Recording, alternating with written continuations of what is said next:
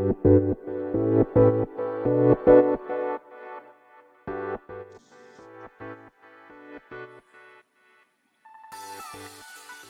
い、始まりました。本を読んでは独り言ラジオ。私、変な髪型をしたポンコツ薬剤師こと町田和俊でございます。はい、というわけでですね、今日も読んだんだか読んでいないんだか、積んだんだか積んでいないんだかといった本たちの中からですね、一冊紹介してゆるーりと語っていきたいと思います。はい。今日はですね、ちょっと声を小さめでですね、えー、お話ししておりますので、えいつもよりお聞き苦しいというか、聞こえにくい点があるかもしれませんけれども、ご容赦いただければと思います。と言いますのもですね、えー、ちょっとドアを挟んだドアを一枚挟んだ、えー、隣の部屋でですね、えー、娘が寝ておりますので、えー、こうした、うん、小さな声でになっておりますけれども、はい。えー、っとですね、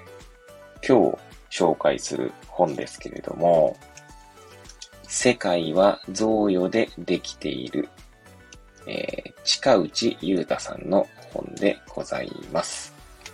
はい。こちら、私が持っているのは、えー、2020年3月13日、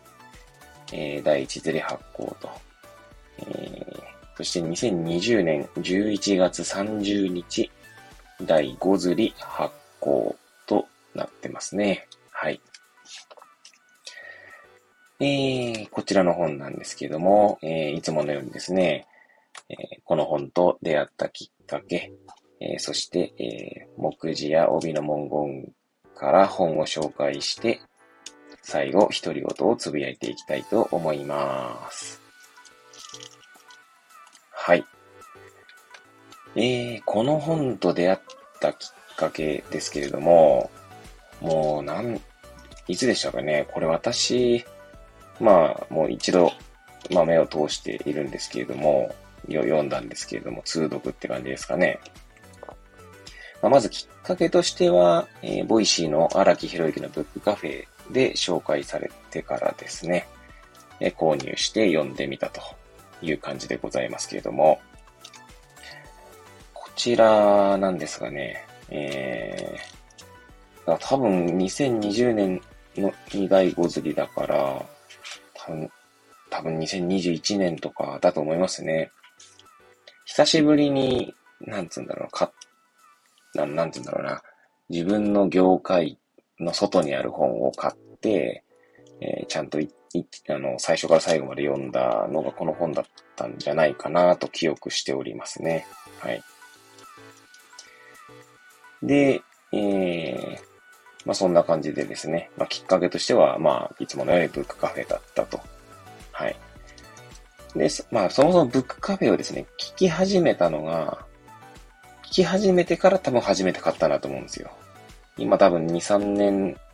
はもうブックカフェ聞いてると思うんですが、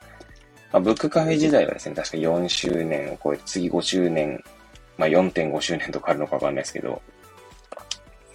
そんな番組なんですけれどもね。はい。まあ、ブックカフェのおかげでですね、まあ本と、こう、なんつうんだろうな。まあ、読書をより楽しめるようになってるなと、まあ、思う今日この頃でございますけれども、はい。まあ、そんな、えー、本でございますけれども、で、えー、じゃあ早速ですね、まあ、帯とか、目次の文言を紹介していきたいと思います。はい。まずですね、このサブタイトルというんですかね、副題を紹介してませんでしたけども、世界は贈与でできているの副題が、資本主義の隙間を埋める倫理学と書いております。はい。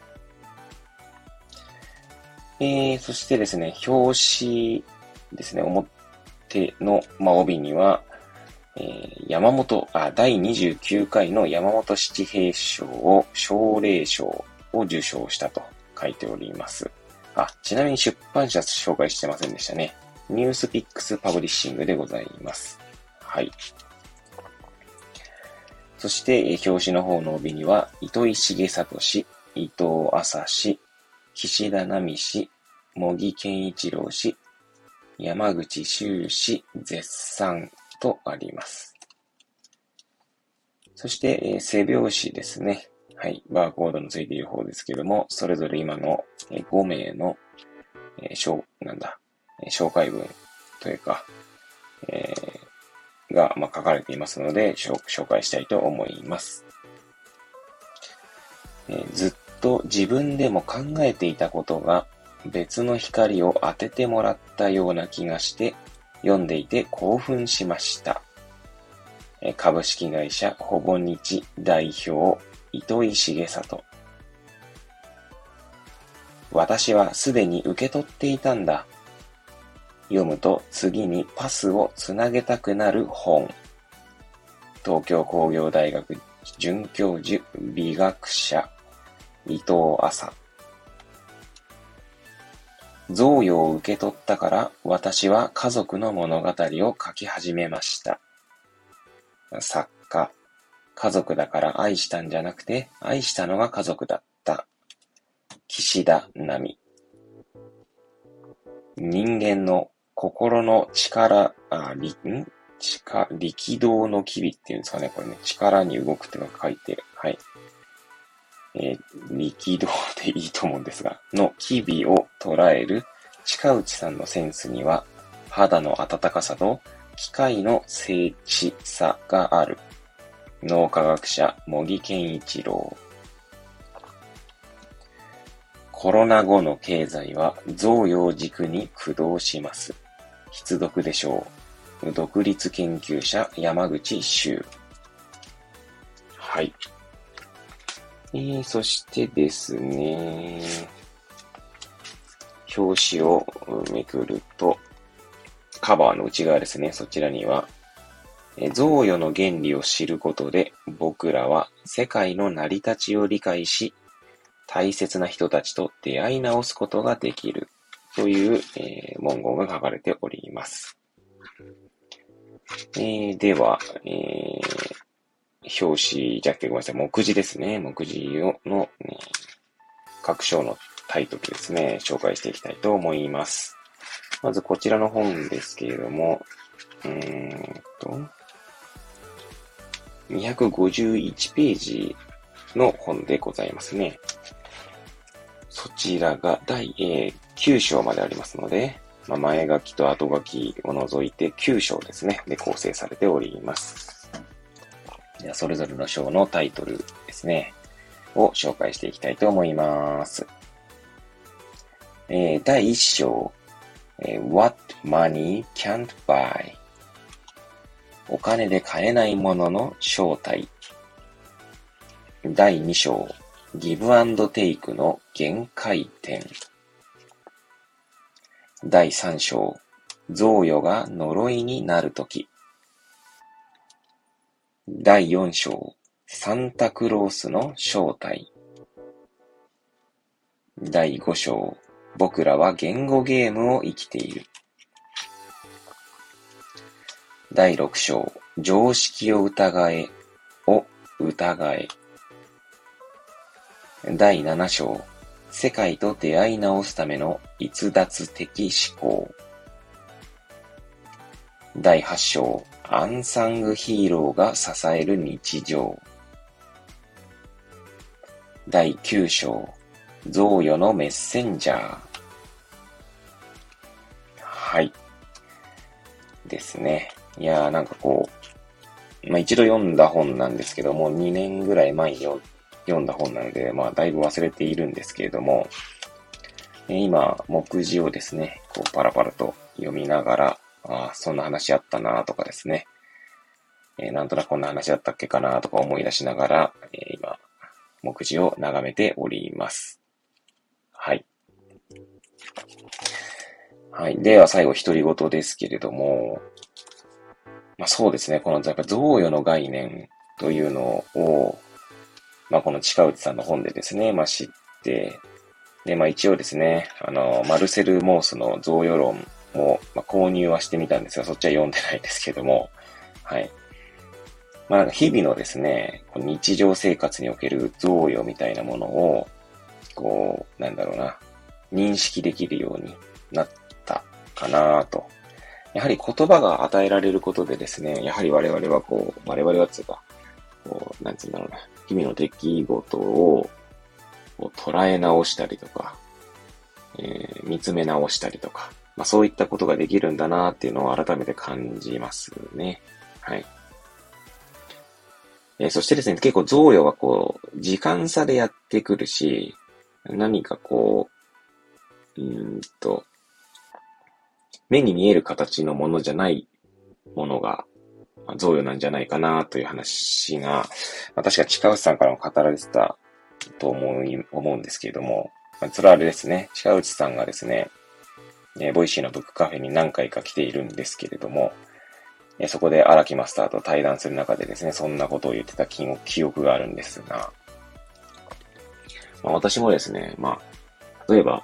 親からの贈与というもので言うと、今自分がこう親になって初めてやっとわかるみたいな。なんつうんだろうな。うんと、自分が受けていたものが贈与だったんだなーっていうのを、まあ、体感するというか、うん、後な、後から気づくって感じですよね。まあ、特にその、自分が親になって大変だなと思うことっていうのを、おそらく、まあ、自分の親も、えー、大変だなと思ってやってたんだろうなとかっていうのはですね、やはり親になってみて、まあ、気づく。でその時に、えー、まあ、私が子供の頃にですね、受けていた贈与みたいなものが、何かこう、目に見え、あの、頭の中に浮かぶ、浮かんでくるというか、そんなことを思ったりとかしますよね。で、まあ、そうですね、そういうのは、ま、間違いなくこの世界は贈与でできているを読んで思ったことでしたね。あとはですね、うんと、この、な、アンサングヒーローが支える日常っていう第8章があるんですけど、日々のですね、なんて言うんだろうな。まあ私が、私の話で言うと、まあ、患者さんとのお話とかっていうのも、まあ贈与的な側面もあるんじゃないかなと思っていまして、まああの、私たちの仕事っていうのは、まあなんつうんだろうな。うんと、その患者さんがより健康になるためにとか、まあ、よりよく生活できるためにみたいなことでですね、まあ、成果を求められるところがあるんですけれども、まあ、まあもちろんですね、結構目に見える形でそう、目に見える形っていうか、そうですね、比較的短い時間でそういったものが、まあ目、目に見える形で現れることもあれば、まあ、全然目に見えて現れないってこともありますし、あるいはですね、まあ、例えば、そうですね、生活習慣病とかわかりやすいかもしれないんですけど、まあ、生活習慣病で、まあ、多くのものが、うん、将来的な、例えば脳梗塞とか、まあ、心筋梗塞とか、まあ、あるいはそれによって、まあ、そういったイベントですね。まあ、まあ、そういったものが起こらないように、まあ、えー、まあ、例えば血圧、えー、なり、えー、糖尿病の、つまり血糖値ですね。なり、えー、まあ、コレステロールの値とかっていうのを、まあ、予防的にコントロールしていくわけですけれども、まあ、あの中にはですね、やはりそういった、あの、将来的な、そのイベントの予防のためだよっていうのは、まあ、分かっていても、っていう方もいるしますし、そもそもわかんないよみたいな。まあそうですよね。何年後の話とかって、何年後っていうかもうすぐかもしれないんですけど、まあ、未来の話ってやっぱりこう、なかなかイメージしにくい側面がどうしてもあると思うんですよね。それは別に病気に限らずだと思うんですけど、あの、頭ではなんとなく、っていうか言葉では分かっていても、実際になってみないと分かんないっていうことが、まあ、どうしてもあると思うんですよね。なので、まあ、もしかしたらなんですけど、まあ、もちろん患者さんから聞いたわけじゃないんですけど、えー、っと、まあ、薬剤師なり、まあ、医師なりから言われたですね、えっ、と、なんだろうな、まあそういうイベントを起こさ起こさないように注意しましょうねっていう意味合いで、まあ予防的なお話を聞き続けたけど、まあなんだよそんなのみたいな感じでですね、まあやってた方がいるとしましょう。そんな分かってっけどや、どめんどくせえからやんねえよみたいな人がいるとしましょう。でもですね、そういう人ももしかしたら、まあ実際いざイベントが起こってしまった際にですね、ああ、もっとこう、例えば医者とかのね、言うことを聞いとけばよかったって思うかもしれないわけですよね。まあなんかちょっと話が変わってきましたけど、自分で言いたいこととなんか変わってきてる気がするんですが、もしかしたら、そう考えると日々の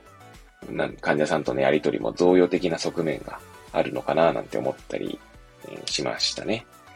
まあ、時間的な、こう、時間的に悪と、開かざるを得ないというんでしょうかね。だそう考えると、なんかこう、日々のその成果っていうんですか？そのせ、その、薬剤師の患者さんに対するその成果っていうかね、それって何なんだろうなって思ったりしますよね。もちろん薬を正確に渡すとかそういう話はまあさておきですし、まあ、ちゃんと飲めるようにするとかっていうことはまあさておきなんですけれども、まあそもそも医療でですね、予防的にまあ関与するっていうこと自体ですね、まあ、どうなのかというね、あの、話も突き詰めて考えてくると、結構頭をひねってしまうことは結構ありますね。まあ、例えば、じゃあ患者さんにですね、あの、まあ、簡単な言葉で言うと、まあ、健康な生活をしましょうよって言い続けたとして、じゃあ何もそういう、まあ、その方がですね、まあ、健康に過ごせましたっていう場合があるとしましょう。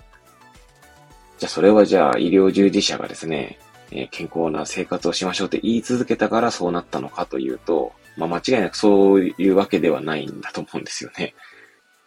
おそらくその人自身が、まあ、健康でありたいと思って、えー、病院とかですね、薬局とかで話を聞く以外にもですね、何か、えー、別の場所から影響を受けてですね、まあ、運動するとか、まあ、食事に気をつけるようになるとかっていうのは、別に医療従事者の働きかけだけじゃなかったりもするわけですよね。そう考えたときに何か成果って何なんだろうなとか、我々、もちろんね、それでも、あの、なんだ、語り続けるっていうことは大切だと思うので、まあ、語り続けたりとか、まあ、そもそも患者さんがどう思っているのかっていうのをこう聞き続けるっていうことが大切だとは思っておりますけれども、なんかこの求められる成果って何なんだろうなっていうのをちょっと思ったりもしますね。はい。まあ多分にこう贈与的な側面まで考えると、うん、ね、な、その影響ってどういう、どうなんだろうなとかね、思ったりはしますよね。はい。まあそんなことをですね、まあ日々思っているので、この世界は贈与でできている、改めてなんかね、読み直したいななんて思って、えー、もう一回手に取ってみました。はい。ということでですね、えー、今日は久しぶりに、えー、世界は贈与でできているを手に取ってですね、パラパラとめくったり、あるいは気になった箇所をですね、もう一回読み直したり、